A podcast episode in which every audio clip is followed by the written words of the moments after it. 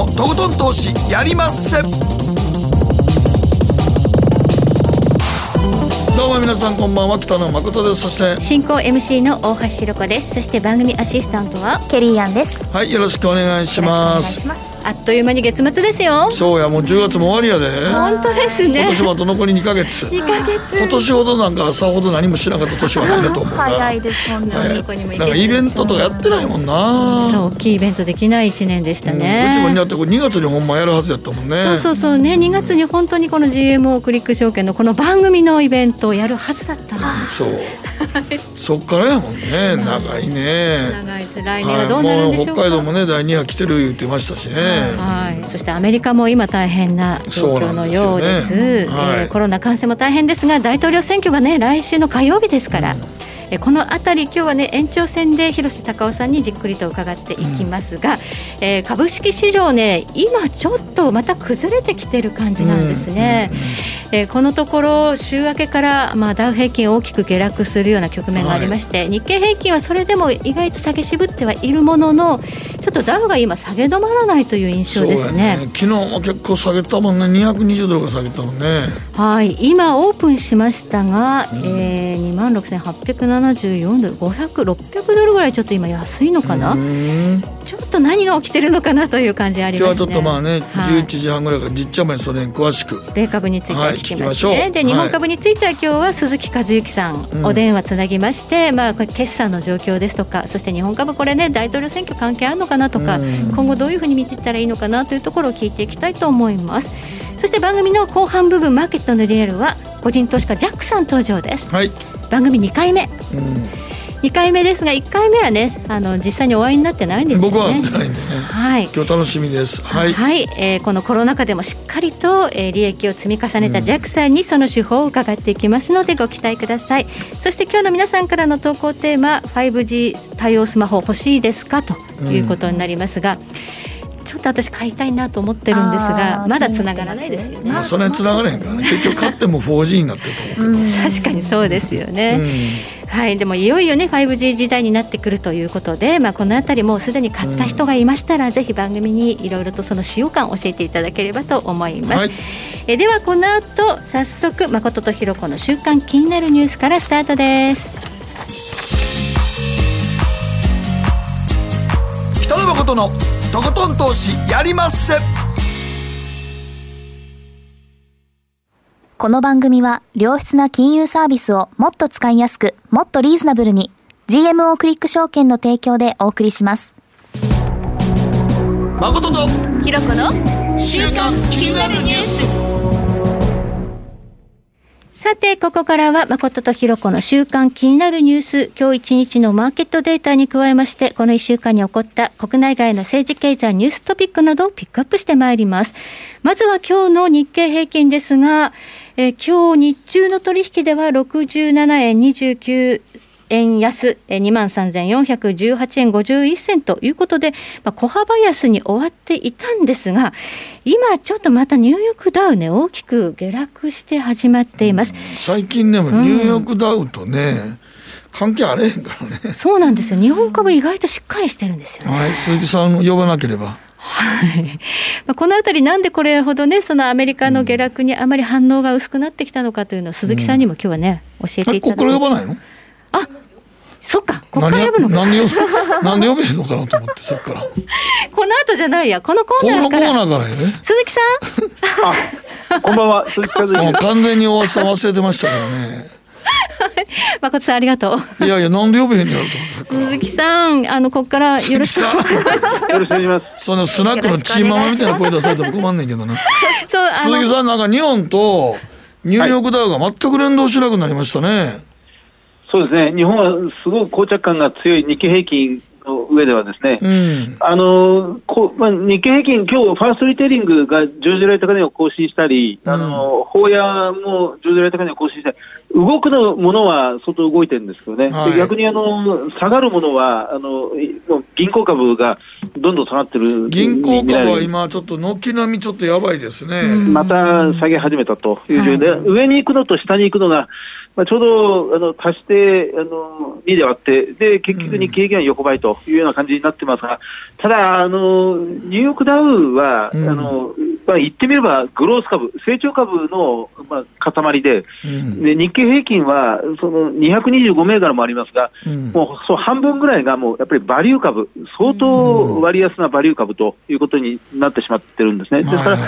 あのグロース株的なニニューヨークダウが上がっても、それにに日経平均は追いついていけませんでしたし、うんうんまあ逆に今、かなり厳しく下がり始めてるなっていう時も、まあそんなに一緒になって転げ落ちるということもないような、まあ、グロース対バリューの、まあ、ちょうど今のマーケットの縮図みたいな関係になってまあでもねあのなんかたまにごっとさちょっと下がった時も、多分まあ投資家の皆さんも思ってるのは日銀出てくるよねって思うのがあるあから、売り込む向きもないでしょ？うんそうですね。あの、今は、ま、全くその通りです。下値は、うんガチガチに固められて、どんどん、あの、品薄株、まあ、まさにそのファーストリテイリングですね。品薄株が、す玉が吸い上げられているという側面も強くありますね。そうですよね。だから今ちょっと言ってあったセクターで言うと、ちょっと銀行株がやっぱり、あの、菅総理になって再編というところが出てきて、ねやっぱりちょっとビジネスモデルとして壊れかけてるってとこですかね。あの、9月の初旬に地銀株が一斉にふわっと上昇したのがありまはい、したけど、あったね。あれ再編期待ですよね。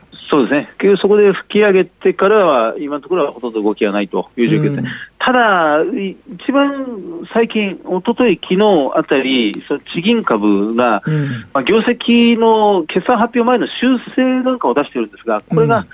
あの増額修正が意外と多いですね。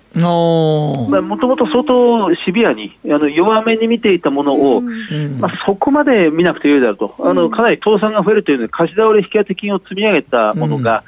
まあ、そこまでその貸し倒れ費用を積み増さなくても良いだろうというので、えー今、経常利益ベースでは、うん増額してるっていうのが現状ですけど、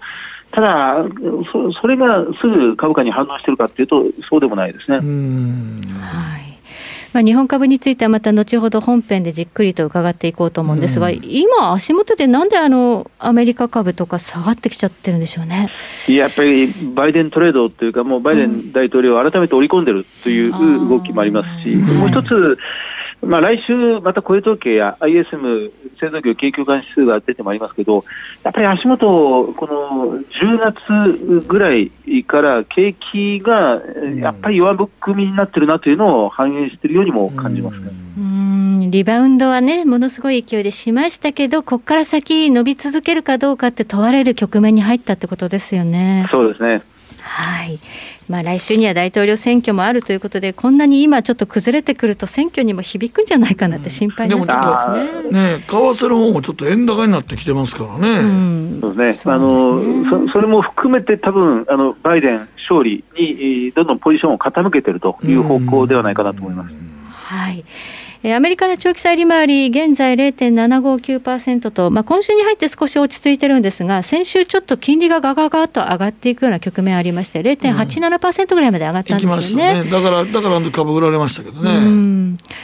この金利が上がるというのは、やっぱバイデンさんが勝利して財政拡張ということで、まあ、国債の需給が悪化するんではないかということを一部指摘する向きがあるんですが、鈴木さん、金利はどうでしょうか？あやっぱりあの、ま、全くその通りだと思います。あの大きな政府を施行する民主党が政権の座に、まあ、返り咲いたら、えーまあ、すぐにはその富裕層の増税、法人増税、えーというのは難しいと思いますが、多分いずれやってくるだろうっていうのが、この債券売りに、アメリカの長期債売りにつながってるんだと思いますね。だから、まあ、株売り、えー長期債売りでドル売りというトリプル安が、まあ、一回、この9月30日、29日の第1回目のテレビ討論会の直後に起こったんですが、一回それはうん次の10月の半ばに、えーまあ、片付いたんですけどね、はい今、足元では再び、まあ、コロナ感染者数の増加に合わせて、まあ、トランプ大統領不利、バイデン有利の流れに再び大きく傾いているなというのが、ラスト1週間で起こってますね。はい。そして原油価格なんですが、現在37ドル46セントということで、ちょっと原油が40ドルの大台から崩れ出して、少し下向きに動き出したという印象です。原油というのはやはりあのバイデンさんが勝利すると、シェール、まあ、企業に対するこう規制が厳しくなるということで、ここは締め付けられるというような、まあ、予測もある中で、えどうでしょうか、ここ、まあ、再生可能エネルギーの方に軸足をこう傾けるというような時代になっていくということでしょうか。鈴木さん。そうですね、うん、あのその前の40ドル台をキープしたっていうところも、うん、あのまあ、ハリケーンがその季節外れで訪れたというのもありましたし、えーはい、やっぱりコロナ危機の最中に、まあ、供給力がずいぶん抑えられたという、まあ、これはあの原因に限らずコモディティ全般がどうやらそうみたいではありましたが、はい。はい、そこでしっかりしていたところもありますが、やっぱり足元で繰り返しになりますが、10月の、あるいは11月の経済統計は、相当弱含みになっていくだろうという見方が、また強くなってきているように感じます、ね、そうですね、ね、コロナ感染再拡大ということになると、また飛行機飛ばなくなるっていうのが長期化するということで、原油はやっぱり弱いということになるでしょうかね。ではここで、ケリーがこの1週間気になったニュースのピックアップです。はい、やっぱり気になるのはアメリカ大統領選なんですけど、はい、期日前投票が過去最多というニュースが出ていまして、うん、えー、6900万人もうすでに投票しているというのがあるんですけど、うん、あの研究の方がサイトでこう調査した結果27日午後の時点で6925万人。前回の2016年の大統領選の時は600万票、およそ600万票だったのが、今回もう6900万人超えということで、えー、かなりの方が期日前にあの投票しているという、各州で、あのテレビでなんか偽の投票箱もあったな。えー、しかもそれ燃やされたりとか。そうそうそう、もうなんかもうごちゃごちゃしてるよね。カオスですね。アメリカ以外でもなんかごちゃごちゃしちゃってますけど、うん、まあ、こういうふうに期日前の投票している方がかなり増えたと。で、私、あの、いろんな SNS を使っていて、中でもインスタグラムを使っていたら、はい、あのインスタグラムの投票で、えーと、投稿で「ハッシュタグ #vote early day」まあ期日前投票っていう意味なんですけど、うん、をつけて投稿している方が、えっと、24日にかなり増えたんですね。でそれはあの voteearlyday.org というその団体が今年の大統領選に合わせて、えっと、3月に立てた、えっと、団体なんですけど、はいそこがあの期日前にみんな投票してほしいということですでに動き出していたんですね3月時点で。うん、で24日にみんなでこの、えっと、Vote Early Day と名してこう投票しましょうっていうふうに例えば期日前投票みんなで煽った煽ってキャンペーンをしたんですね、うん、そうなんですよ、投稿したってことですね。その投稿してた方がほとんどやっぱり有名人。その私が挙げたのはレイディー・ガガさんとか、うん、まあ、いろんなアーティストとか女優俳優さんいろんな人が投稿してたんですけど、まあ、ちょっとこれ私気になって調べてみたんですけど、うん、このキャンペーンを行ってる会社はどこなんだろうって見てたら、うん、あの CAA ファウンデーションっていうのがありまして、はい、ここはそういろんなメディアとかあのクライアントさんと団結してあの、まあ、募金だったりキャンペーンを行うっていうか、えっと、団体なんですけど、うん、ここが今回その Vote Early Day を一緒に立ち上げたのはあの MTV っていう音楽番組ありますよね。ありますね。音楽エンタメ番組、はい、でそれの親会社というかテレビ局が CBS なんですよ。はあ、CBS, CBS 先ほどちょっと調べたんですが、はいリベラル寄りということでですね、あの今まで期日前に投票してなかったもしくは投票に興味がなかった層に投票してもらおうっていうふうに立ち上げたのではないかって考えるとちょっと面白いですよね。うん。そうするとやっぱりこうあの結果的には期日の前に投票する人はリベラル寄りな人が多いだろうと。ということはバイデンさん民主党優位の結果が出るんじゃないの、っていうことですね。ねはい、不動票がこうやっぱり増えて、はい、そう今まで投票しなかった人が投票してるっていうのが今回、投票率上がるはずですから、確然に上がってると思います。そのキャンペーンはどちらかとリベラルよりのところか とちょっと気になっちゃいました。はい。はいはい。ということで、ここまで誠とひろ子の週刊気になるニュースでした。この後コマーシャル挟みまして、鈴木和之さんにお話を伺っていきます。北野誠のとことん投資やりまっせ。やりまっせって英語では？レッツはどうかな？あらっしゃいご注文どうぞ。うーんと大盛りラーメンにトッピングでチャーシューコーンメンマ海苔それに味玉白髪ネギねあバターとわかめも。全部のせ一丁。シンプルにわかりやすく。株式 FX は GMO クリック証券すると川上からどんぶらこどんぶらこ。どんぶらこって何？桃が流れてくる音だよ。じゃあかぼちゃは？か天ぷら粉天ぷら粉かな。鳥は？唐揚げ粉唐揚げ粉パパおやすみ置いてかないで。頑張るあなたを応援します。GMO クリック証券バカモンお前は周りが見えてない。また怒られちゃったよ。部長の前歯に自分勝手するな大学生のノリはもう通用しないぞ。はい。海苔をどうにかしないとまずいですね。部長歯にのりついてますよ。もっと楽しくもっと自由に。GMO クリック証券。北野誠のとことん投資やりまっせ。みんな集まる。集まるよさて、ここからはマーケットフロントライン。今日は株式アナリスト鈴木和之さんにお話を伺っていきます。電話がつながっています。改めまして鈴木さん。こんにちは。あ、こんばんは。よろしくお願いします。こんばんは。さあ今日のテーマですが膠着する東京市場と国内企業決算の動向ということで。はい、まあ、ちょっとあの企業決算は今年今期どうだったんですか？あの、うんその気象の段階はかなり悪かったんですけどね。うんあの、まあ、ただ、第一四半期から、まあ、今回第二四半期が間もなく始まると、もうすでに始まっているというところですが、あの、第一四半期の時よりは、その、経営者のマインドはかなり上向いてきたということだと思います。それはあの、2月決算の小売企業が、あの、もう1ヶ月前にほぼ終えてますが、これも大体同じようにあな感じでしたね。あの、相当シビアに、えー3、5月を見ていたものが、この6、8月に、今、V 字型の回復に近いようなところが、まあ、随分ありましたので、まあ、通期の見通しを改めて出してきた、あるいは、えー基礎の見通しを引き上げてきた。だからそれが、あの、今回、あの、3月決算企業も、スタートの段階では、ずいぶん目につくなと思っていたほど、うんコロナショックは、えー厳しくはなかったというのが、今のところまでですね。特に今日本は諸外国に比べると、まあ、経済をこう回しながら、まあ、ウィズコロナに成功しているという印象ですもんね。そうですね、これも政策的にものすごくクレバーな政策を取ったとは、とても日本政府は言い切れないと私は思うんですが、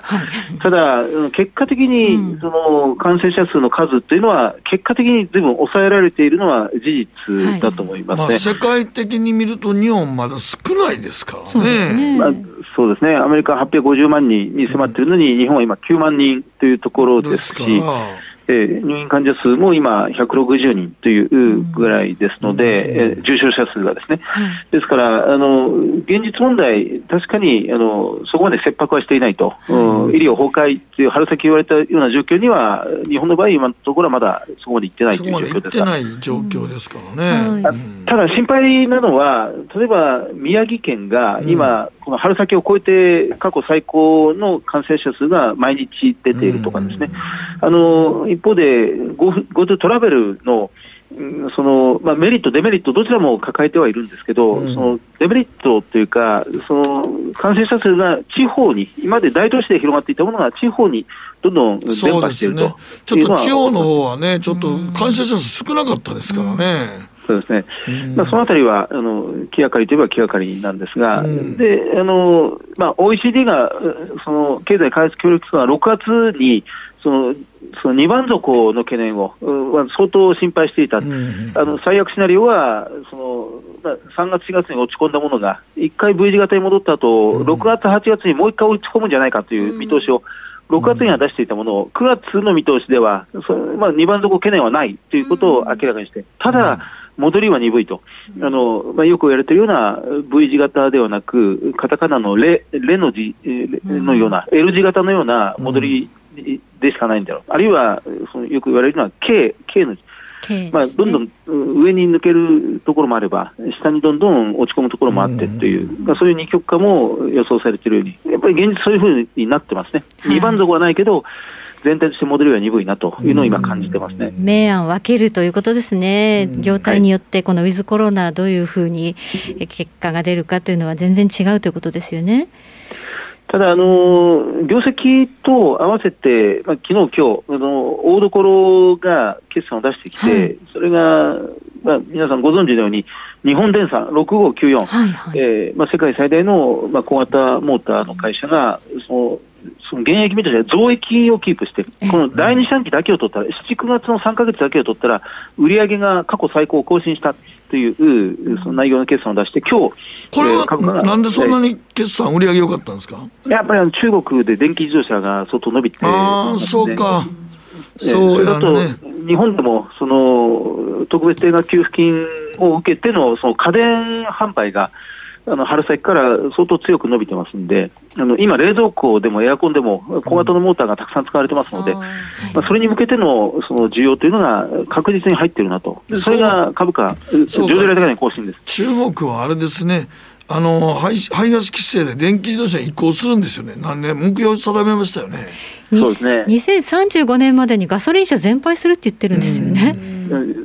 すぐ目の前です、はい、すぐそこに、えあの目標を定めてますよね。はいあの日本は2050年、ヨーロッパも2050年、うん、えー、まあ、トランプ大統領のアメリカはまだ出してません。が、バイデン候補がもし勝ったら、おそらくその近い段階でそういうこともやってくるでしょうし、うん、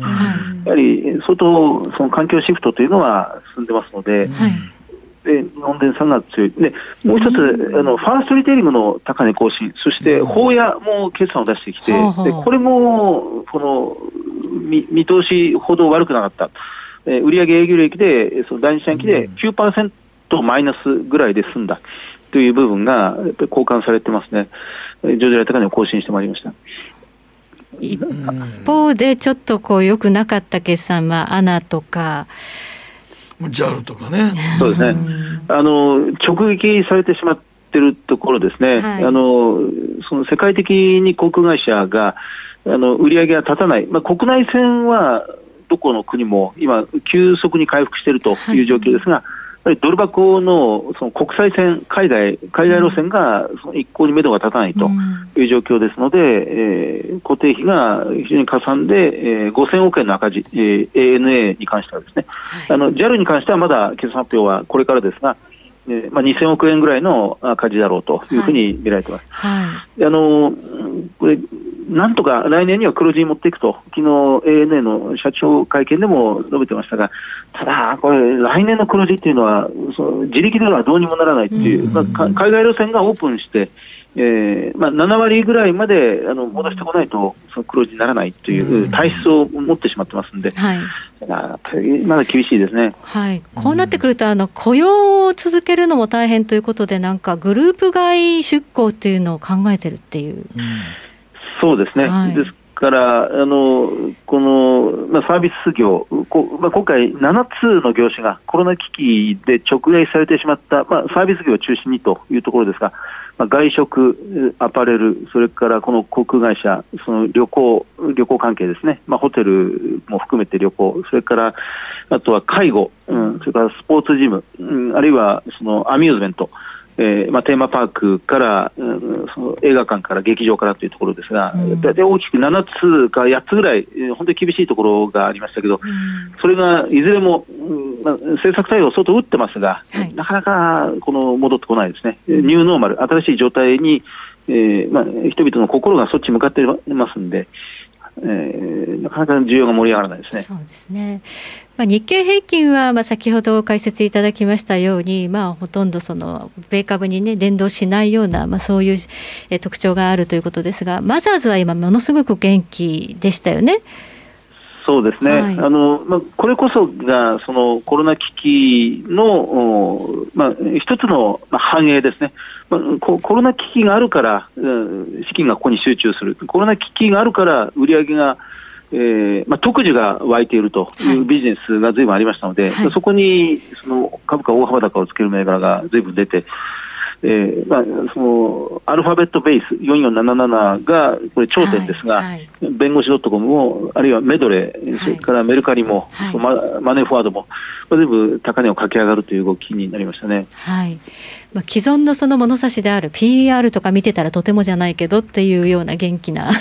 状況ですよね。ままさにそこですね、はい。あの確かに売上がその本来2年間でたどり着くような売上目標に、ほんの2ヶ月、3ヶ月で、まあ、到達してしまった、あのマイクロソフトの社長が言ってるようなあのデジタルトランスフォーメーションがはい。本当に目の前に起きているという状況ですが、その結果、この高い利益成長を、はい。その目指目指して株価が駆け上がりましたんで、まあ、PER はなかなかあの、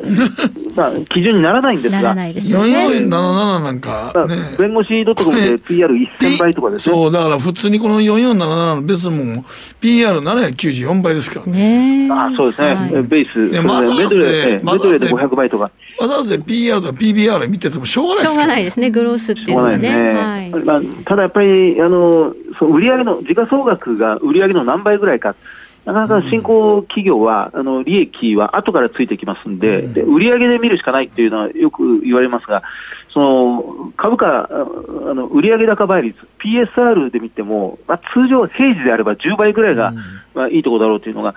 まあ、ベースで30倍、弁護士 .com でも50倍、ええ。でこれはフリー、フリーが35倍とかですね。あのやっぱりあの今、平時では決してありませんから、あのあのい非常時というか、あの乱世のこの株高のようなところがありますので、一回駆け上がって、ああとは業績がついてくるのを待つっていう状況ですよね。鈴木さんなんか今、マザーズの動き見てると、ずっと何年も4年ぐらい延々だらだら下げて、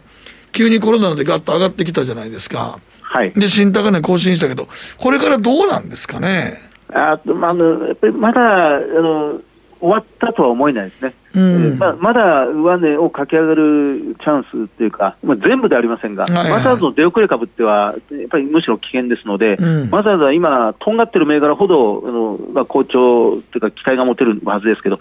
それにしても、それにもまず、1回足元、3ヶ月駆け上がってきた後の業績を確かめたいっていうところではないですか。うん。あの業績がついてこなければ、あの2000年の IT バブルのように、ドットコム企業が総崩れになった二の舞になりかねないはい。ということなんだと思うんですけど、業績さえついてくれば、であの一昨日のこの弁護士 .com、はい。えー6027、あれはあの寄り付きで売られたんですけど、すぐ切り返して、はい。売上の伸びに対して、利益はその宣伝広告宣伝費で減益でしたが、売上がやっぱり伸びてるので、もう一回買い直されて、昨日のその幕開け4479、はい。まあ今日株価が大きく上昇しましたが、これもその9月通期の決算で営業利益が5億円、前年比300%の伸びっていう、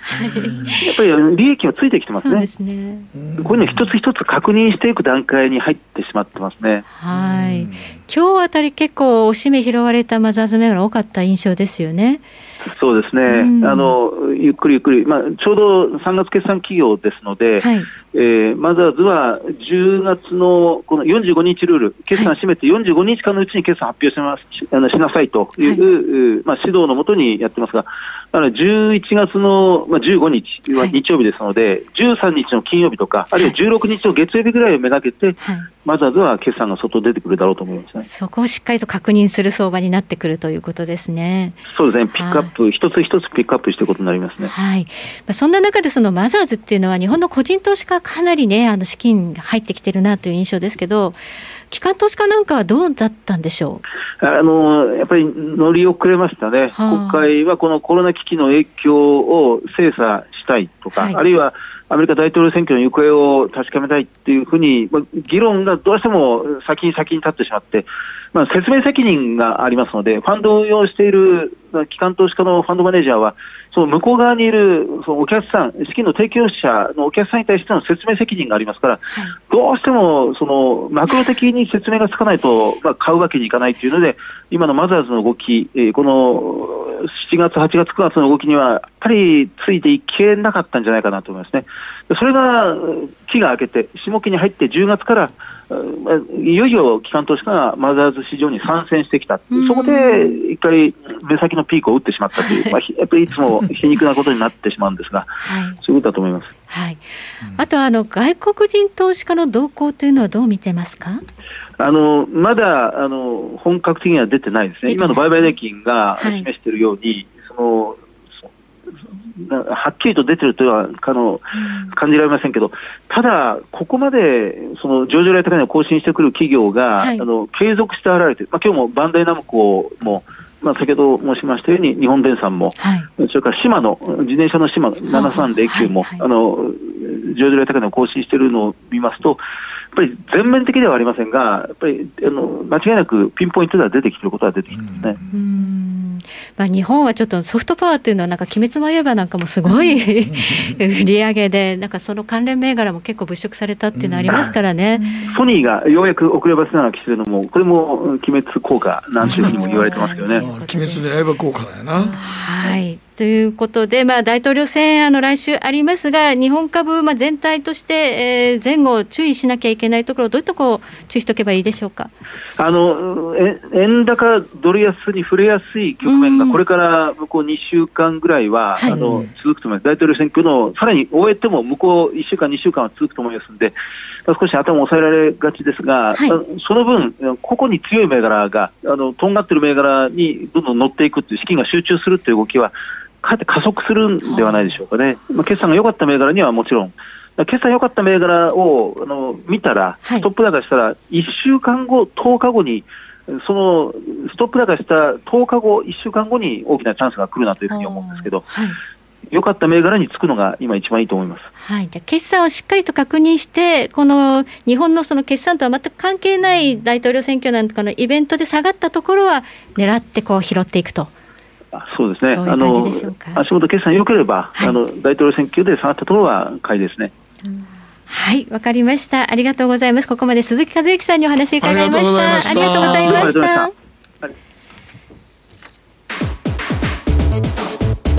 北野誠のとことん投資やりまっせみんな集まれ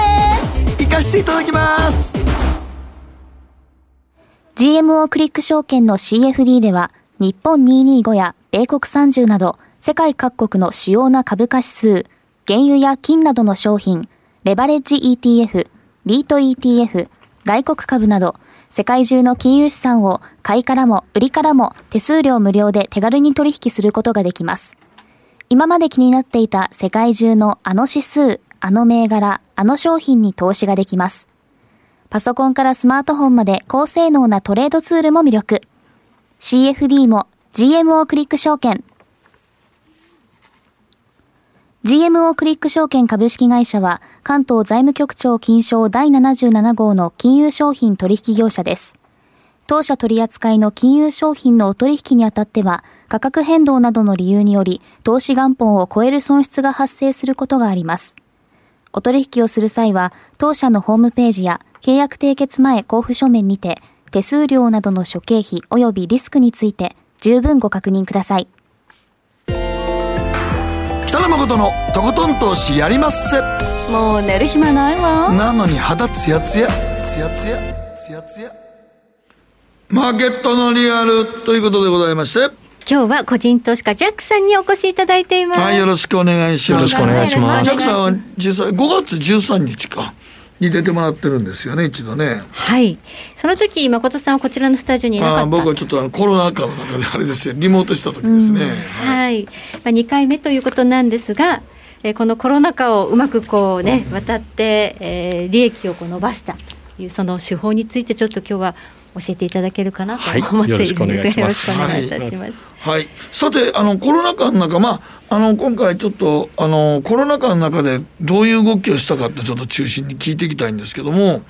1か月で資産が2.3倍になった。はいはいはい。これはどういう投資方法でなったんですか？まあ逆にあのコロナの時は、あのやはりもう少し下げがさらに来るんじゃないかというところで、うんもう片っ端からこう保有株をまあ投げたっていうところで、まあ、かなりの、まあ、そこは損失を被ったっていうとじゃあもうころがあり3ます月ぐらいに一度あれですか？やっぱりいっぺん投げたんですか？やっぱり。やっぱり長く相場やってるあれもあるんですけど、やっぱさらにまたまあリーマンの時みたいにも2段階的な下げが来るんじゃないかと思いまして、うん。まあ早めにこう投げてしまったっていうところがあります。はい。うん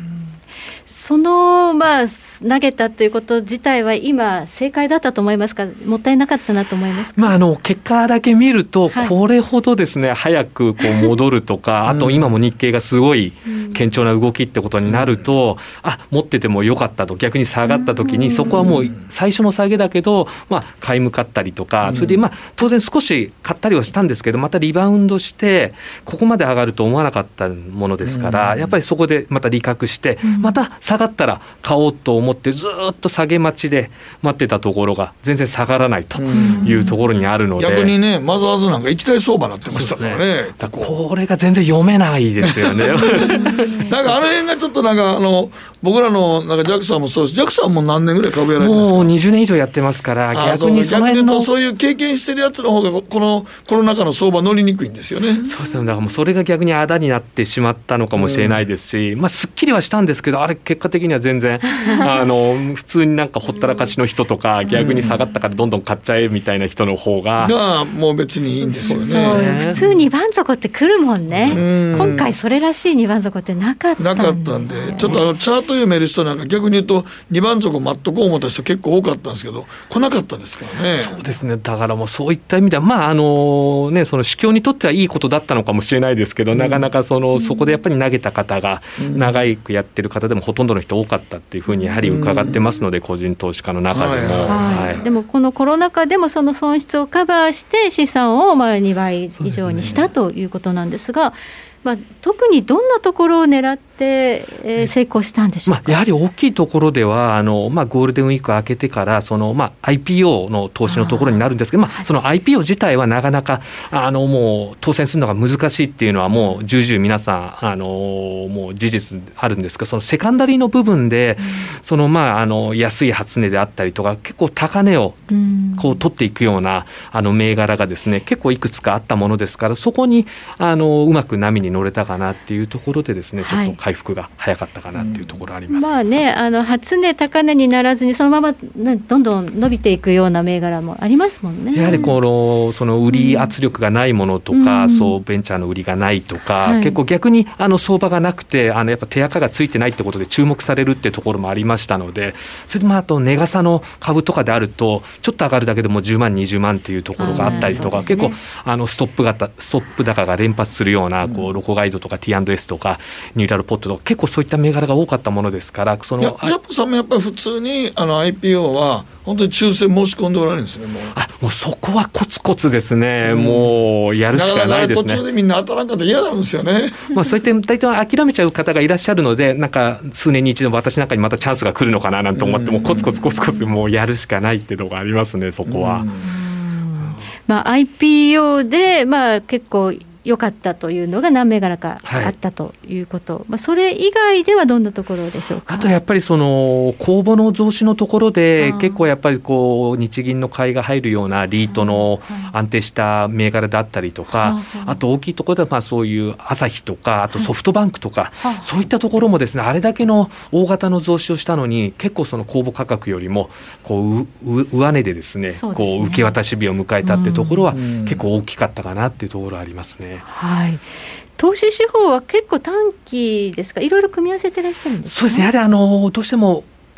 こうお金を取りに行くってことになると、やっぱ短期ではい。キャピタルのところはやっぱりある程度はリスクは当然ありますけど、背負っていかなければいけませんが、あとはまあ並行してその部分の自分の資産のいくつかはそのインカムのところをやっぱり手堅く取っていくっていうところがあります。まあ、基本的にはその下がった時に買いたいなっていうのもあるんですけど、やっぱりこう下がらない、そのボラが出ないっていうところがありますので、まあ、今なんかもなんか非常にここで下がり始めたのかなと思うけど、そんなには大きく先ほどの放送でもありましたけどその米株とも連動してないですし、やっぱ今年もちょっと難しい状況がまだ続いてるのかなっていう感はありますね。はい、じゃあキャピタルとインカムと、まあ、両立てでやってるということですそうですね。資産はね、はい。インカムの部分ではどんなところ？をえっとインカムはですね今、はい。あのちょっと面白いのが、まあ、はいここも賛否両論があるかもしれないんですけど、私なんか今インフラファンドの方にほう。結構着目しておりまして、もう環境面ということと、はい。まあ、普通のリートよりははい。やっぱり今でもこの6%、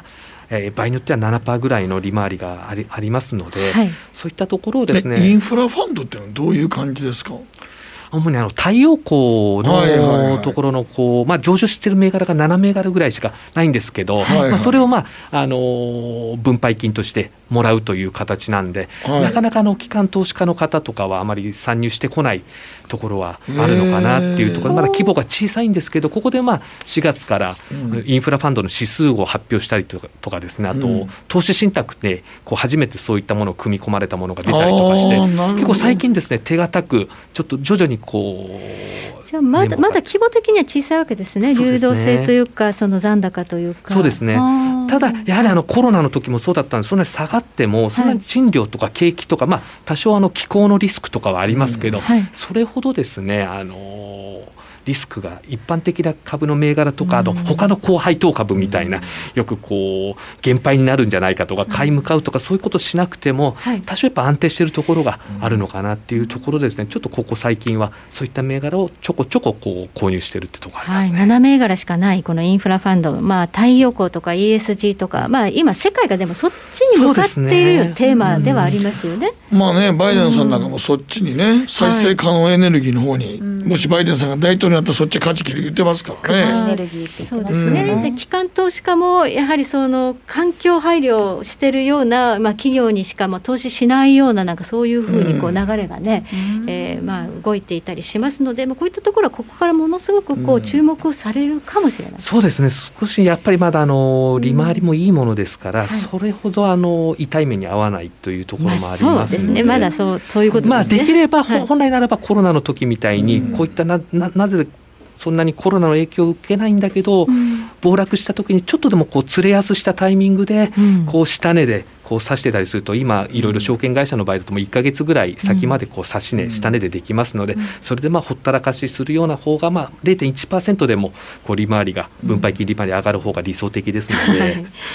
できるだけ安く買おうそうですね。というできるだけ練り回りよくしようということで、まあ、インフラファンド、これ、7銘柄のうち何銘柄にやってらっしゃるんでえっと、すか、私は今3銘柄ぐらいをちょっと着目して、まあ、例えばあの分散してあるところがあのその太陽光のその機械がこう分散しているところとかですね、はい。まあ、その一応いろいろ IR 見たりとか目論見書見たりとかして、まあまあいいところをこう見てるって3いうと銘柄ころありますね。ぐらいは、はい。ちょっとここはインカム狙いで、そうですね。まあ、ずっとこう長く持とうとはい。思っているところですね。えそして、まあ、あの日本株が今ちょっと待って、兼業ですよね、ジャックさん。はいはいはい。で逆に言うと、あれか、あの割と置いとくって方がいいんですね、もう。そうですね。長期で。長期でやっぱりインカムのところは置いといて刺さったらラッキーとかあともうそろそろ利回りが逆に上昇してきて低くなったら今度は上値でまた指し値注文とか。うん。さすがにこの20年前とかだともう電話してるうんぬんって今すごい今アプリケーションとかネットとかスマホがすごいあの発達してますのではいはい。逆指し値注文とかもそうですしそうですね。その辺がやっぱりあのやりやすいかなってところになりますね。うん。でもキャピタル取るような、まあ、グロース銘柄もやってらっしゃるんですよね。そうですね。やっぱりあの稼ぐとなると、うん。ここはキャピタルで取っていかないとなかなかインカムだとうん。時間がかかりますので、うん。あと相場に乗れる時乗りたいなっていうところもありますので、はい。そうやね。だからね、日本タバコ産業の JT なんか、配当利回りめ 7. 点何倍やねんけど、株価がずっと下がってるからね。配当分よりキャピタルロスのがね大きくなっちゃうかな。ね、日本タバコ産業なんか多分潰れないと思うねんけど、あんだけ株価下落したらねあの配当利回りがいくらいいからといっても買ってもその分下がってると嫌になりますからね。本当そうなんですよね、まあ、なんかそれがなんかこうなんかねあの風邪薬じゃないですけど配当が入金されるとねちょっと一瞬含み損をこう忘れたりとかするところもあるんですけど、実際株価と自分のあの買買った時の値段を見る差額と見ると 配当思うてもなあっていうのがありますよね。じゃあこのセカンダリ IPO セカンダリ以外で、まあ、個別株っていうのはどんなところやってらっしゃったんですか、ね、えっと、あと、まああの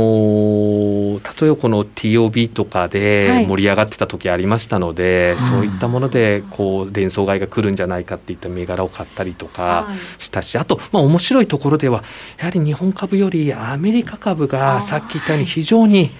なかなか下がらない、まあ、ここ最近今調整入ってますので、はい、もうこれは私なんかもちょっともうあの月にコツコツコツコツですね、まああのまあ、このこう強い銘柄をこう買っていくっていうところ、あまりそうコロナに影響がなさそうなんですね、銘柄なんか。を。あじゃあ米株をこう買い足していってるっていう感じですか、ね、今。は。い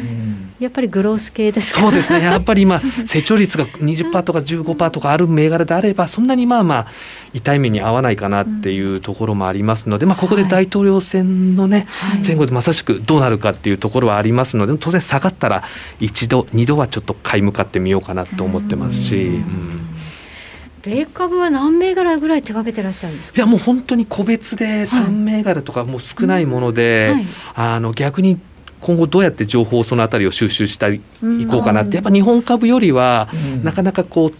気軽にとかですねこうなかなかこう例えば IR に電話するとかそうフェアに行くとか そういったことがなかなかできないのであのもう本当手元の資料で頑張るしかないっていうのと、まあそれでもやっぱりこう代表的な銘柄であると結構こう代表的な GAFAM に入ってるようなところでしょうか。そうですね。やっぱりそう、ね、やっぱりそこの一角っていうのはこれからも伸びていくと考えそうですね。やはりちょっと面白いんじゃないかっていう形で、まあやっぱりまあいろいろやっぱ日本株だけじゃなくていろいろなチャンネルを持ってるとやっぱりどっかにまあチャンスがあるのかなっていうところもあるので。はいじゃあもうこのインフラファンドっていうようなやり方もするし個別株もやるし IPO もやるし米株もやると。そうですねもう。すごいですね。まあどっちがいいんでしょうかね。一つに特化して取れる人は当然そちらの方がいいんですけど、私なんかどれも薄くとかどこにチャンスがあるかわからないので、まあどれもね、失敗しちゃうと変な話じゃあもう今度は不動産に行こうかとか、うん、そのコモディティに行こうとかいろいろありますのでどっかその中のチャンネルの中でちょっとでもこう利益を取れるものがあれば。まあ、でも常時、大体何銘柄、まあ、アメリカも含めて、どれぐらいチェックしてるんですか？やっぱりでも、あの銘柄的には2、30銘柄とか、あと週末にこうチェックしたりとかっていう形が多いですね、やはり。まあ、あとはやっぱり今は最近はすごい今、情報がすごい取りやすいので、例えばツイッターであったりとか、ブログであったり、個人の方がすごい分析なさっているので、自分で一生懸命コツコツと調べなくても。結構カンニング的にこう入ってきて。結構みんなツイッターで結構みんな株のことつぶやです多いからね。そうなん結構いい情報がですね、正しい情報っていうんですかね、自分でほんまに買ってる銘柄をさらけ出してくれてあるから。有料でもいいぐらいの分析したようなブログとか結構あるんですよね。ジャックさんのね本でも書かれてましたね。そうそうまさしくそうなんですよね。本当ツイッターとかブログとか何でもそうなんですけど、そういうの参考にする本当に勉強になりますね。そういうところでまあ上がってきた銘柄というのを自分なりにまたちょっとこうね自分のフィルターを通して分析してみて、うん、よければ買えるっていうことですよね。まあ、わざわざ探しに行かなくてもそういうところからまず銘柄をピックして、で調べるというだけでも、昔と全然環境違います本当にそういうところありますほんまにねあの四季報を読みながらまあ今でもみんな読むんですけど、はい、それでツイッターとかで結構リアルにね、分析してくれる。あと株センサーもそうでしたけど、すごいちゃんと書いてありますからね。はいはい、ということでじゃあここからその大統領選挙っていうのがアメリカの大きなイベントがありますけれども、まあ、これ前後でまあどういうふうにやっていこうというようなまあアイディアというかあと今の相場どうご覧になってるか。やはりあのとりあえずはもう下がったら一度二度は買おうと思うことで今ちょっと余力は少し温めてるっていうところはあります、うん、もう一相場年末に向けてあればいいのかなって。あとは少なくともやはりあの長く相場にいることがやはり大切なのでそうするとですね、うん、あのまあ、10年とか5年とか10年に一度、まあ、言い方変ですけどこう誰誰でもというと語弊がありますけどすごいやりやすい相場っていうやっぱ地合いもありますので、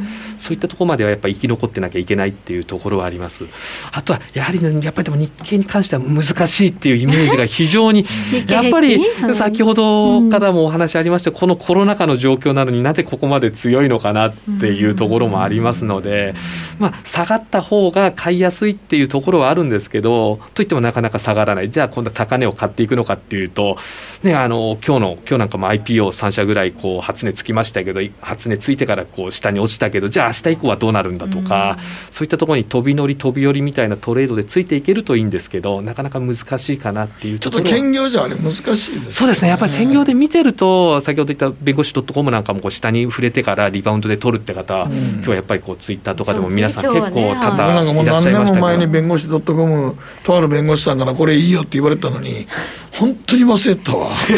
もう今すごいこといやもう今買えない、はい、とてもじゃないけど買えないけど、ね、なぜある時俺はあの弁護士さんが言ってくれたので買わなかったんだろうと。あまあそう思い出すと悔しいことたくさんありますよね。買い物なんかと一緒でとりあえずなんか100株でもなんかでもね言われたら買っとくといいのかもしれないですねいいよね。最低単元数でもいいから買っとかなあかんなと思いますね、うん、はいということで、まあ、大きな相場、じゃ今後まだまだあるかどうかということですよね。でも今おっしゃったみたいに、うん、10年で1回ぐらいそういうね、うん、リーマンとか、アベノミクスもそうでしたけど、8年から10年ぐらいで1回ガンとなった時またそこからまた盛り返しますから、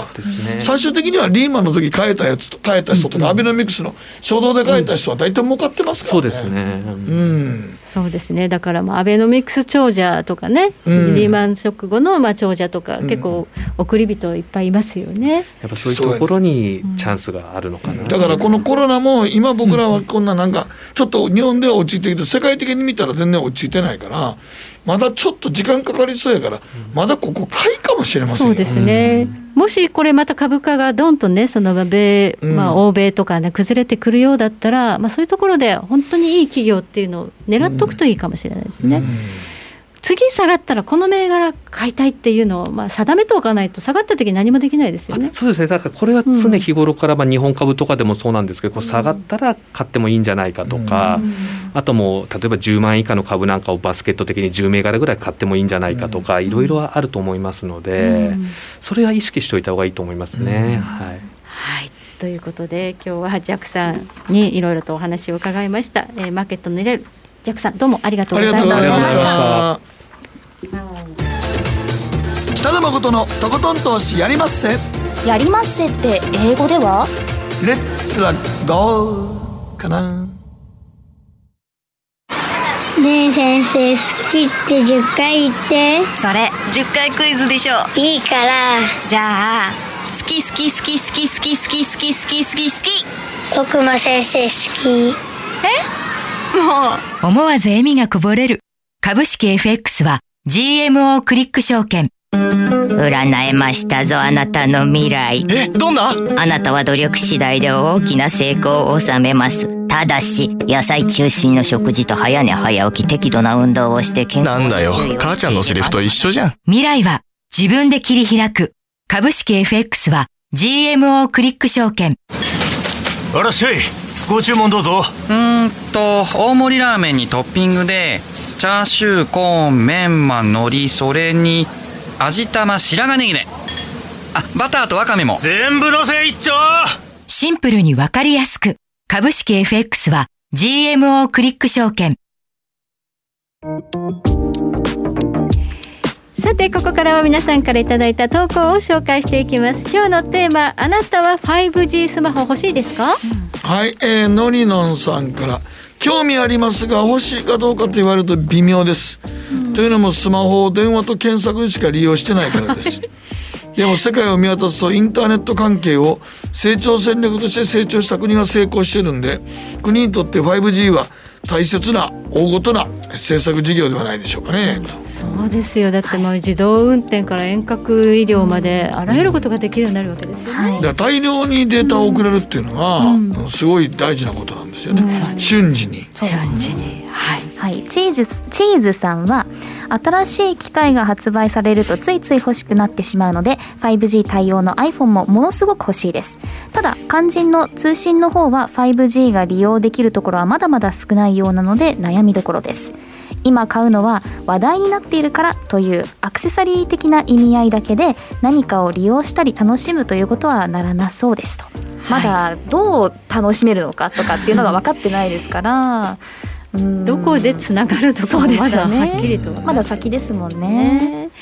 続いては小太郎さんです。5G 興味はありますがスマホが出始めた頃も周りは使いにくいよくわからないという声が多かったので、うん、5G も通信が浸透したくらいにも待ってえちょうどいいと思います、ね、現在の w i f i だけでも日常生活ではかなりの通信なので慌てなくてもいいと思っていますということで、まあ、この番組のリスナーは皆さん結構様子見ですね。皆さんすぐに買うっていう人はまだいない、ね、中堅さんも 5G スマホめちゃくちゃ欲しいです。まだ対応エリアは限られますが SIM フリーでも比較的安い機種も出てきていますし、ボーナスで買い替えたいんですがしかし嫁の許可が必要です。え 許可取りが、ね、許可がないとっていうことで。嫁の壁を乗り越えないとね。はい、はい、ジャックさんは 5G スマホはどうですか？やっぱ興味はありますけどね、やっぱりあの今コメントにあったように、はい。なんかやっぱチキンなんで皆さんがいろいろ使ってみて感想とかここがいいとか悪いとか。僕もあのそういうタイプなんですよね、うん、そうなんですかだって。飛びつかないタイプなんで僕もその辺。IP を申し込んで IP を買っちゃうのに。IP, IPO は買いますけど 5G が今すぐいるかよからね。やっぱりダメだったってロスカットできないですからね。株株と違ってね。必ず誰かが使っててどうやって聞きます僕も。あ最初結構不具合があってね、ね、プログラム修正が必要とかなんかいろいろあります、ね、そうだからみんなが使っても大丈夫っていう時にやっと乗りますから僕もそこはそうなんですよ。私は結構飛びついて買っちゃう時は買っちゃってあのもうパソコンもビスタの時にバンと買ってビスタは調子悪かったですね。一番ダメな台でしたね マイクロソフトのね。あれもすぐ買ったんですけど、はい、ちょっと反省ですね、うん、さて時計の針は23時24分回っています。北野誠のとことん投資やりまっせこの番組は良質な金融サービスをもっと使いやすくもっとリーズナブルに GMO クリック証券の提供でお送りしました。今なんかアメリカがえらいことになってますね。720ドルあ739ドル安ですねダウ平均。え為替は？為替今ドル円が104円30銭でドル円はあんまり動いてないですね。ナスダックも下がってる。下がってる。そうあの今特徴的なのは原油もゴールドも下がってるっていうことで、ちょっとやっぱりドル高になっちゃってるんですね、ドル高円高っていう典型的なリスクオフの相場で、まあ、やっぱり大統領選1週間というところで皆さん利食いがすごくこう大きくなって、皆さん慌ててみんな売りがさってんのかな。キャッシュポジションはねやっぱりっていうのはありますよね、売りがね売り読んでいきますからねこれね。そうですね。下がってくると、ね、そうやね下がる時いつもそうやねんね、うん、はいということで、えー、恐怖指数ですね。ビックスも今39ポイントまで上がってきたということで、うん、今回このコロナショックでだいぶあそういえばビックスいいよ。買う買買ったんだっけ？いい感じや。ああなんだもう。今なんかいえそうやったよかった。で買って忘れてた今？いやもうあの放置ビックスは。上がって上がってきたよこれ。39ポイント。よし。ちょっと今目が覚めた。今なんか急に元気になる。今日今日一番の盛り上がりちょっと待って。ビックスはもう買ったら放置やねもう。見る必要ないもんはいはい買ったことすら今忘れた。忘れてた。今気づいたみたいな。え上がってんの？と思った上がってますよ今。39ポイントですからね、うん、いやいやもうビックスはだからだからもう中途半端なとこやからどうしようかな思ってんけど、うん、ちょっとだけ遊びで買ってみようと思ってビックス。はい、うん、どこでリーグいますかねいや分からんけどこれが難しいよね。いやビックスはねでも一番ね、ビックス僕最近かちょっと買って思ってんけど、何にもあの怖いもんがないよビックスって。そうなんですか？20ぐらいで買ったら絶対それ以上下がっても知れてるもん。まあそうですね、ビックスっていうのはまあゼロにはならない。ゼロならないからだからビックスって買っときゃええねんなと思う。損しづらいんですか？損しづらい。っていうのはだから20ぐらいかぐらいで普通が平均20ぐらいで下がっても18ぐらいやから、そうだ。10とか見たことないわビックスまあ10以下にはなかなかならない、ね、ならないからそれで買っときゃどっかでビエってなる逆に吹いたら売りっていう吹いたら多いですね。あのそこ売りから入るっていうショートそうそうそうそうそう。このビックスっていうのはボラテリティということなんで、うん、SP500 の、まあ、オプションのあれなんですけど、うん、大きくこう相場がなんか大変なことに巻き込まれたりするとなんと上がるわけですそうそう。だからビックスなんかだって買ったら放置ですよ。だから今みたいに相場がガーッと下がってきたりなんかすごくこう値動き大きくなった時にビックスが上がるんですよね、そうそうそう。だからまあ恐怖指数という呼び方があるということで、誠さんがが今ちょっとがぜんテンション上がってきてるスローグだったかそうか。そんな話してましたね。で僕ビックス書いた言ってたでしょ？私も忘れてましたけど、まあ、どこでレビューかということになりますけれどもね、え今日はジャックさんをお迎えしましていろいろとお話を伺いました。ジャックさんどうもありがとうございました。今日は延長戦あります。この後広瀬隆夫さん登場です。ご期待ください、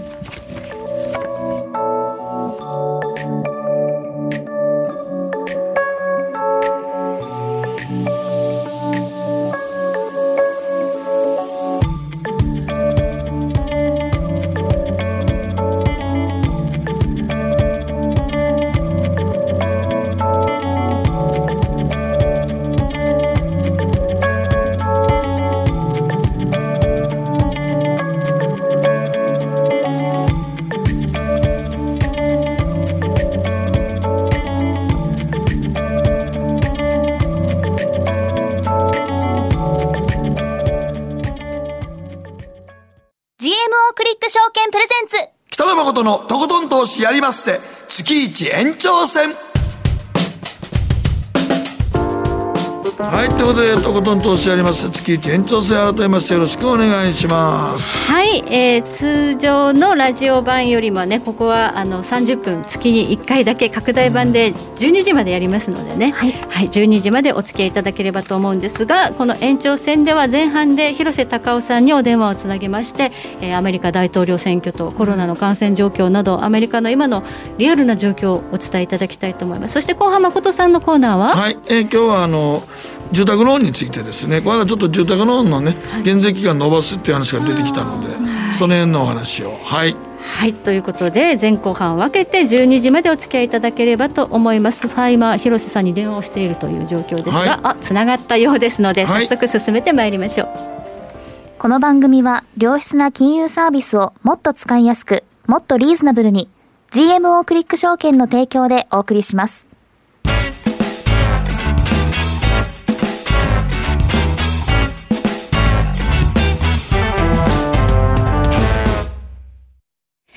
さて、ここからはアメリカ・フロリダ在住の広瀬隆夫さんに、えー、お話を伺っていきます。電話がつながっています。はい、広瀬さんよろしくお願いします。よろしくお願いします。よろしくお願いします。広瀬さんなんか今日ニューヨークダウえらい下がってますね。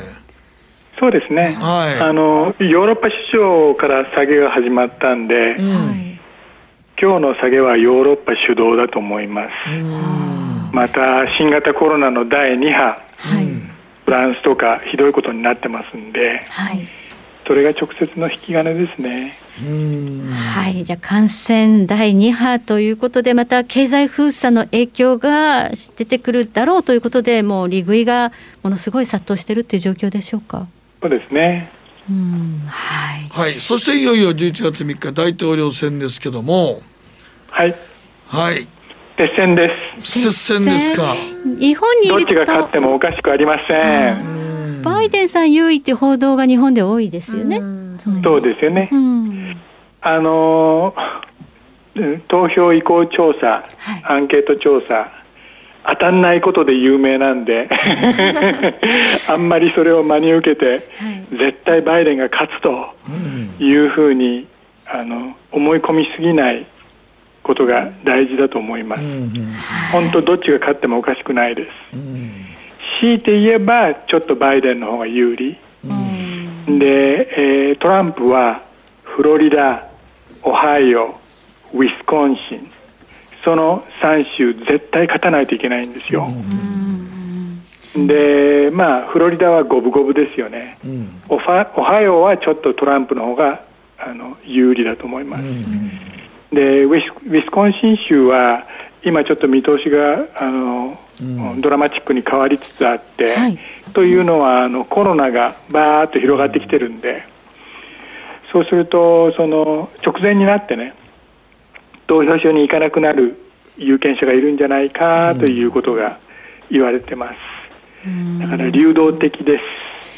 このコロナの感染が今まさに広がっているというのはやっぱり影響が出てくるかもしれないですね。そうですね。まあ今回の選挙なんだかんだということでですね、いろんなところに争点が目移りしたんですけれども、はい、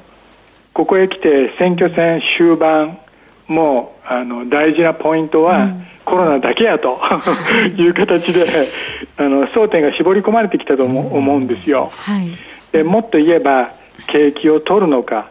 新型コロナの抑え込みを取るのか、どっちだとい。う、あの二者択一ですよね。でトランプ大統領の方はいや景気だって大事大事だということでその、まあ、あの外出禁止令とかそういうのは避けた方がいいと、今のままでなんとか乗り切りたいというスタンスですよね。でバイデンさんの方はあの早い段階からあの伝染病の脅威というものを強調してたんでいやもっと真剣に取り組むべきだというスタンスを取ってますよね。で老人の有権者はコロナ怖いんですよ。だからそのバイデンさんのメッセージの方が心に響く、でもその壮年というか働き盛りの人たちは食のことを心配してますんで、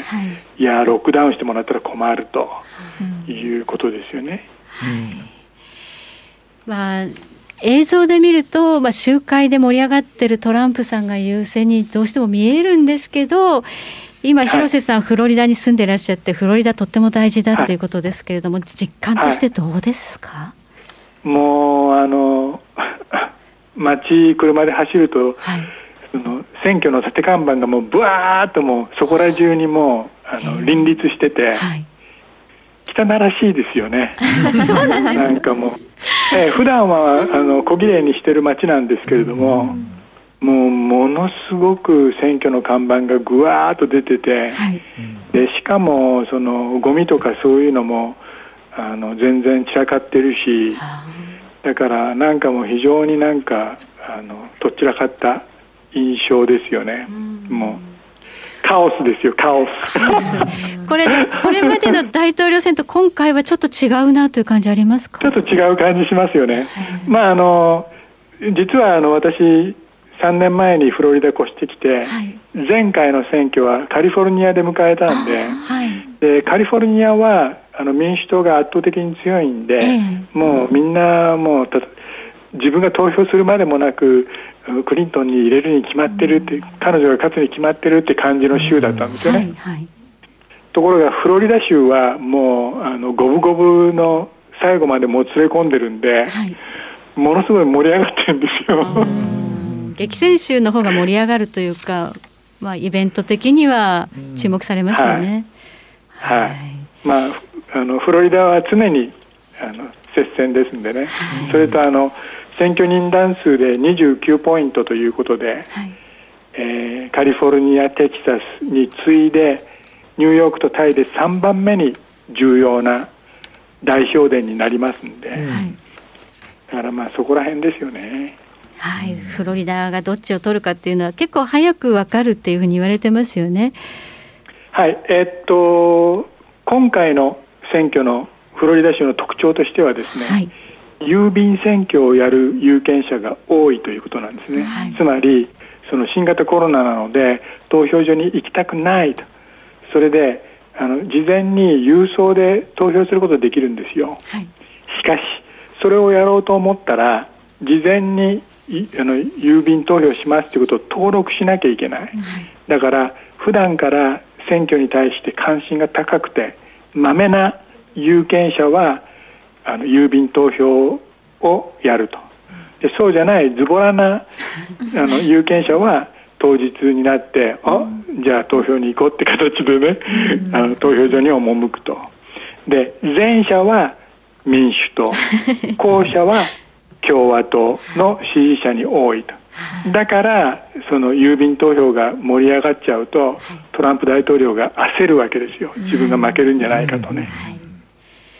まあ、今年はだいぶそういう傾向が強いということで、その意味でも民主党、はい、まあ、バイデン候補優位と言われてるんですね。そうです。あの、うん、郵便投票の出足、非常に好調なんですよ。はい、それであの懸念としてはえみんなそんなに郵便投票したらその開票作業が大変になっちゃうんじゃないかということなんですね。州によって11月3日にならないと開票作業をやらない州とフロリダ州のようにあの見切り発車でえ事前に開票作業を始めちゃう秘密裏にね、えーそういう州があります、なんでフロリダは11月3日の深夜にあの割とすぐ郵便投票の結果が分かるはずだと。そのそれを目指してやってるんでね、まあ、そういうふうに言われてますよね。そのフロリダでもしトランプさんが負けちゃうと、割と早く今回の選挙結果っていうのは出るかもっていうムードになりますかね。そうですよね、うん。あのこれ、東京マーケットにとって重要ですよね、はい。っていうのは、あい空いてるの東京だけですんでね、だから気をつけなきゃいけないのは、フロリダ州、はい。そしてオハイオ州、はい。そしてウィスコンシン州、その3州で全部トランプが勝たないと、非常に苦しい。苦しいと。確かに2016年のその大統領選の時は日本市場だけが売られてで、欧米市場になってから急激にまあ買われた。ちょっと上に上がりました。はい。だからちょっと東京市場。あの時は、あのいわゆる激戦州うと呼ばれるどっちつかずの州が全部トランプの方に流れたですよね。だから今回もそういうふうになるのかならないのかですよね。もう何とも言えないです。じゃあ大統領選のリスクというのは、まあそのどっちかが早く決まってくれればいいんですけど今回なんか決まらないかもっていうふうにも。そうあれ、そうなんかニュースで言われてますけど、ねえ。いつぐらいちゃんとわかるんですかね？はい、あの一番マーケットにとって一番悪いシナリオを言うと、あまりにも接戦で、勝敗が半然としなくて、集計やり直しになると、それが最もリスキーなシナリオです。なぜなら投資家はそのうん不確実性を嫌気するから、でそれがまさしく2000年の大統領選挙、あの時はアルゴアさんが民主党から出ましたけども、えーフロリダ州が再集計になっちゃったんですよね。でそれ再集計してる間も株式市場がもう蛇の生殺しみたいな、そういう展開になっちゃってもう往生したんですけれども、まあ、そういうシナリオが一番嫌なシナリオですよね。だから今回、希望としてはフロリダがそういった形で郵便集計早めに開票するんで、えーなんとかそこまでもつれ込まずに済むかなというふうに僕は希望的な観測を持ってるんですけどもね、最悪のシナリオもあるかもしれないということですね。そうですはい。まあそういそれともう一つ大事なことは、あのまあ、今みんな選挙に注目してるんですけども、まあ、今日早い話バイデンになったってトランプになったって、あんまあの政策のパッケージには差はないんですよね。トランプ大統領は前回のあ選挙の時にはてんこ盛りで例えば中国叩くとかね、税制改革やるとかね、そういう大きなポリシーをドカーンと打ち出して、そして有言実行でそれをやってきました。しかし今回はあの政策らしい政策は何にも出してないのね、トランプさんは。それで一方、バイデンさんもあのいろいろ、まあ、あの公約してるんだけれども、そのほとんどは大統領の一存でできることではなくて、下院、上院の承認を必要とする、しかも上院でスーパーマジョリティ、つまり60%の承認を必要とするような提案ばっかしなんですよ。だから、蓋開けてみたら、何にもあの成果出せなかった大統領になると いう可能性もあるわけで、だから、あんまりもう選挙終わっちゃったら、頭切り替えて、次のこと考えた方がいいですよ。いやどどっちにしろ株価はまた今こんなこと乱高下してるけど上がってくるよってことですか？そうです。あのアメリカの株式市場は経験則として11月、12月、1月この3ヶ月間は非常に株式市場強いんですよ。だからこの時にロングつまり買い持ちのポジションフルポジションで臨まないと、もう1年ドブに捨てたのと一緒ですよね。まあでもそうですよ毎年11月の半ばぐらいからなんか上がってきて1月の半ば終わりぐらいまで強いですもんね。そうなんです。だから、あの頭の切り替えを早く、気持ちを入れ替えて、そして年末年始はロングで臨むと。そういうスタンスにしてください。なるほど。今ね、なんか目目の前でかなり株価が下がってると、ちょっと慌てちゃうかもしれないですけど、まあ、こういうのがチャンス、到来と考えるべきだということですね。そうだと思いますよ。はい、あの今が一番暗い時です。はい、それでいや新型コロナのワクチンが来ないんじゃないかとかね、はい。はい、そういうこと言われてますけども、あれ、オンスケジュールですんで、はい、そのファイザーがなんか、ああいった、こういったとかって言ってますけれども、うん、全然予定変わってませんから、心配しなくて結構です。はい、ではこの大統領選挙を挟んでこのボラティリティ上がったら狙っていた株を拾えるように準備しておこうということですね。はい、はいシナリオ通りの展開ですから、よろしくお願いします。まあ、どっちが勝とうが変わらないってことですね、そこは。はい、そうです。はい、わかりました。ありがとうございました。広瀬隆夫さんでした。ありがとうございました。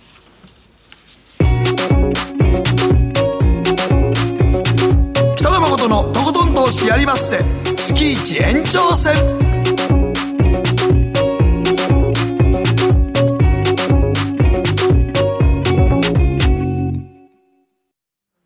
GMO クリック証券の CFD では、日本225や米国30など、世界各国の主要な株価指数、原油や金などの商品、レバレッジ ETF、リート ETF、外国株など、世界中の金融資産を買いからも売りからも手数料無料で手軽に取引することができます。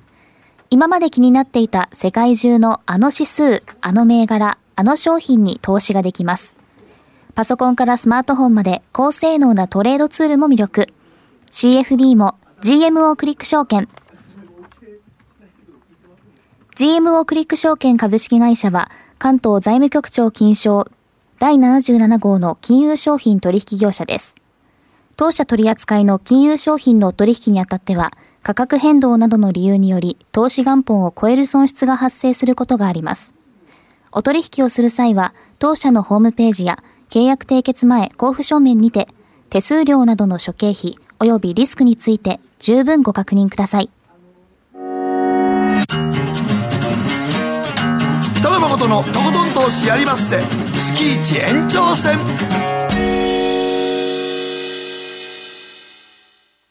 さて、ここからはやりまっせマンスリーニュースです。さあ、今日ピックアップするテーマは？はい、えー、住宅ローン減税ですね。はい、はい、日経の新聞で一応ね、はいあの住宅ローン、あのまあ、あの菅さんがこのコロナ禍の中で、ちょっと給料が、はい、まあ、あの全日空なんか3割減するって言ってますからね。そうですね、辛いですよね。あれなんかもう住宅ローン抱えてる方にとったら、うん、これちょっと先行きどうなっていくのか全く読めないっていう話ですから、はい。はい、そんな中でちょっと住宅ローンの、まあ、減税やろうと思ってますけど、今のところ、この日本で住宅ローンが、利用者が関西をね、計画する年齢は平均73歳ということで。73歳まで払い続けるっていうのが今の現状なんですか？だから40ぐらいで30年ローンぐらい組んでたりするんで、結構。確かに大体住宅ローンっていうと30年ローンっていうのがね、一般的ですかね。そうなんです。だからそれでいくと、はい、最後にだから退職金出てくる退職金も見込めるのかどうかわからないとか、いうのがあるので、結構あの、これ、はっきり言って、住宅ローンって結構あの厳しいところがあって、ちょっと滞納するじゃないですか。はい、払でも、あのなんかちょっと払えなくて、ちょっと、あの、ちょっと今月払わんとことか、なんか言ってたら、なんか3か月も払わんかったら、急激に銀行が行動を起こしますので。えー、どんなことされる？いやいやもう、え、簡単、簡単に行動を起こしますよ。まず督促状いっぱい来ますから。あまあ払えとまずね。まず払えと、はい、で払って払えないかなと思ってたりとかしてまあそこはちょっとでももうもうちょっと待ってもらおうよと思ってたりもすることがあるんですけども、はい、まあなんやかんや言ってて、まあ、銀行からの支払い請求が3か月目ではもう絶対あの督促状とか来まして、はい、で半年になったらもうあれなんですよね。あの大体あの売りますよみたいなことを言ってくるんですよ。ああもう払えないんだったらこの出てってください、うん、売りますから的なことを言い出すわけですね。そういうことなんですね。そうなんです。で今のところあの、あのお笑いコンビのスリムクラムの落間君が、はい、テレビの企画で、はい、なんかあの6000万の家を買って、はい、頭金もほとんど入れずに住宅ローン組んでて、はい、まあ、このコロナ禍とあのなんかいろいろあの闇営業の問題で 仕事が急激に減ったためにはい。もう大変になってるらしいというのが報道で出てたんで。6000万を頭金なしで。はい、テレビ局の企画で家買おうみたいな企画で。買っちゃったんですね。ほんで、はい。それも駅から徒歩15分という割と立地条件の悪いとこ。15分か。5分ぐらいのところだったらまだ。しかもちょっとうん欠陥住宅って言われてるので、ちょっとで30年ぐらい払うぐらいのぐらいのローン組んでるからね。70ぐらいの計画で、はい。い、や芸人でね30年のは組ましてくれないんで、まあ25年ぐらいやと思いますけどもね。はい。はい。で今困ってる。困ってだからこういう時にどうするかっていう一つの方法があって、はい。あのねいきなり払わないと銀行督促状と出してどんどんどんどん動いてくるんですよ。はい。ところがあのこれまず払えない時は一度銀行に相談しに行ってですね、はいあらかじめ銀行さんに「すいませんけど1年ぐらい待ってもらえませんか?」という交渉をすると、意外と待ってくれるんです。え払えない時はもう銀行に直談判し直談判。ええこれあの実際に、あのまあ取材も昔この手の感じで取材したことあるんですけどもあの本当にもう払いちょっと払えないなやばいなと。2か月ぐらいちょっとはあの金を振り込まなかったら本当に銀行ちょっといろいろ動き出すので、そうなる前にあやばいなちょっと俺今ボーナスも今後今期全然ないし本当にやばいわこのこれはと思ったら、まず銀行にちょっとしばらく待ってくれないかというのを相談しに行くのが一番大事す。へえあじゃあ意思があると、うん、払う意思はあるんだけど今この状況でコロナ禍の中で非常に今金がちょっと今滞ってていろんなところに回さなあかんから住宅ローンちょっと待ってくれませんかって言いに行ったらどれぐらい待ちますかっていう交渉はしてくれるんですよ。あじゃあもう返済計画の相談に乗ってくれるってことですねそうなんです。黙って支払いが滞るよりも銀行さんとしてもまあちゃんと話し合ってくれた方がくれた方がそれやったら事情分かったんでじゃあ半年は待ちましょうとかね1年は待ちましょうとかっていう交渉は乗ってくれることはあります。はいまあ全面的に必ずそれが許されるかどうかは許されるかその今かかってる銀行のローンによりますけども、まあ、普通の銀行でそんなにやばくない銀行で追い込んでこなかったら、半年は絶対待ってくれますんで、交渉さえしたら。だから何にも言わなくて払わないと1年半でだ一番もったいないのが払わないと払えないじゃないかって督促来てまとめて払えとかってやり取りしてることになるんですよ。お前って1か月分急にお前半年経って払ったかってこれがあと5か月どうすんねんとかってこれすんごく言われてきたら銀行はもう競売の方に絶対動くんですよ。ああ競売にかけられちゃうともはい。うなんで取られちゃうってことですよね。取られちあの住宅を取られちゃうってことですそうなんだからそうなると住宅取られちゃうんで、はい。そうすると競売は自分で売るよりも絶対安くなるんです。そうですね。で一番悲しいのが本来なら売ってもうローンも残してチャラになったら、家売ったけどチャラやと。借金も残ってないのがいいんですが、大概競売かけられたらの借金残るんですよ。残っちゃう。そうですね。はい、これが一番やばい展開の転落の仕方なんですよ。じゃあ払えないなと思った時に、まあ、その問題から逃げずにごまかさずに、うん。まず相談に行くなり、はい。この家を売って、まあ、そのローン返済分と相殺できないかというふうに考えたりとかそうそうそうそう。ちゃんと向き合わなきゃ向き合わないとダメなんですよ。ですね。はい、だからまあ政府が今住宅ローンが困ってる方が多いので減税しようという動きになるのはこのコロナ禍の中でまあ政策としてはいいんですがその減税の恩恵を受ける前にそういうことが実際にもうこの年末から来年の春にかけて結構起きそうなところが多いんですよ。はい。うん。まあ、実際にまあお給料を思っただからこれほんまに住宅ローン抱えてて何にもなってない方は大丈夫やけどもしそういう方おられたらまず銀行に相談行った方がいいですよっていうだけで全然違ってくるのそうでですね。次の展開が全く違うんでね。はい住宅ローンって結構あの毎月の支払いプラスボーナス期にあの積み増しで払わなきゃいけない部分あったりしますよね。で、うんはいボーナスはもうこのコロナ禍でどこの企業もちょっと苦しいで苦しょうからね。はいその分で払えなくなるというような方がまあちょっとこれから出始めるかなと。そうなんですいうところで政府もねちょっと住宅ローン減税を延長しようというような動きに入っているんですが、はい。皆さんその逃げないでうん。銀行さんにちゃんと相談しに行ってくださいそうとそうそう。だから今、あのスリムグラムの内間君は今僕ちょっとニュースで知った時に、ちょっとあの早く銀行に相談しに行った方がいいですよねと。うん。お置いといたら本当に追い込んでくられてあっという間に競売かけられるんでね。そうですよね。だから全部取り上げられた上に借金が残るだけ残って家もないのにローンだけ払うっていう。それ変な話なんだけどね。そうなんですよ。これがちょっとねアメリカとかと違って日本の場合はそういう形になるのが多いので、減税とか言われてますけどもその恩恵を受ける前にちょっと危ないなと思ったらまずちゃんと相談するっていうのがいいと思いますけどもね。はい、はい。まあ、ラジオ日経があのマーケットプレス内でアンケート取った結果住宅は取得せずに賃貸住宅に暮らし続けた方がいいという方が24.89%と、うん。4分の1の方はねあんまりローン組みたくないという方は多いみたいですね。そうなんですよね。はいやっぱりちょっとローンって結構何かあった時の怖いって思うのと、はいやっぱり70までローン組むのって結構怖いですからねやっぱり。だって基本的にはもう雇用から外れる年齢ですよね。うん、そうなんですよ。それなのに払い続けるいくらやっても65ぐらいまでやから、あとの5年間どうすんのっていうのもありますからね。年金からそのローンを払うっていうのは多分生活費がなくなっちゃいますよね。そうなんですよね。はい、ということで、ちょっとね、ローン組む年齢が遅ければ遅いほどね、支払うね、最後のと年齢がね、長くなっているというのが今の現状だと。現状ですから、もしやばいなと思ったら本当に相談していった方がいいですよというお話です。はい。えー時計の針は23時55分回っています。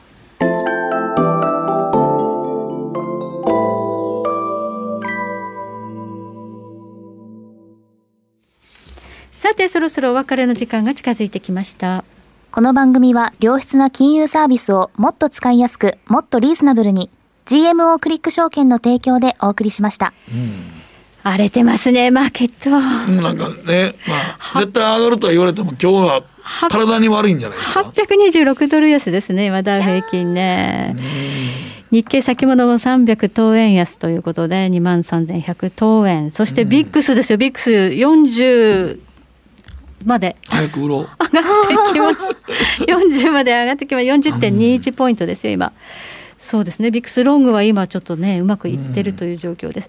ちょっと気になるのは、ゴールドまで下がってるので、ちょっと換金売りに近いような状況かな。多分だからもうちょっと今日なんか、ロあのまあ広さもさっき言ったようにヨーロッパからのある種の老媒売りになるんじゃないですか。そうですね。だからアメリカでもコロナの第2波がすごい来るんじゃないですか。そうですね、うん。ちょっとこれ寒くなってくると日本もね、まあ、増え始めたっていう話ですからね、気をつけないといけないですね。まあ、第一波の時も、えーアジアでものすごく流行り始めた。中国で流行り始めてる時は全然あの欧米の株価反応しなかったんですけど、ね。イタリアに飛び火して、イタリアの感染が拡大したらドーンと下がったんですよ。ということでまたヨーロッパなんですね今回も。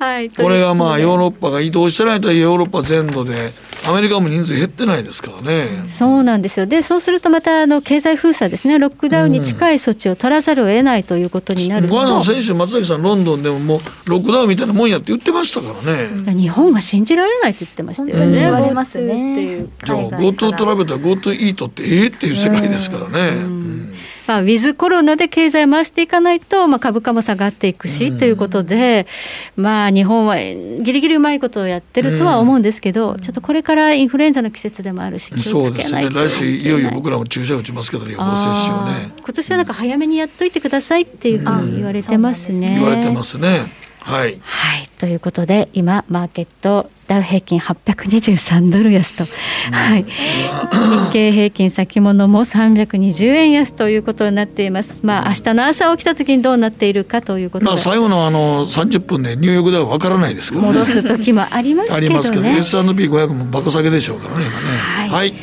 えーそして来週の放送はアメリカ大統領選挙の翌日ということになります、早ければ結果が出てるかな、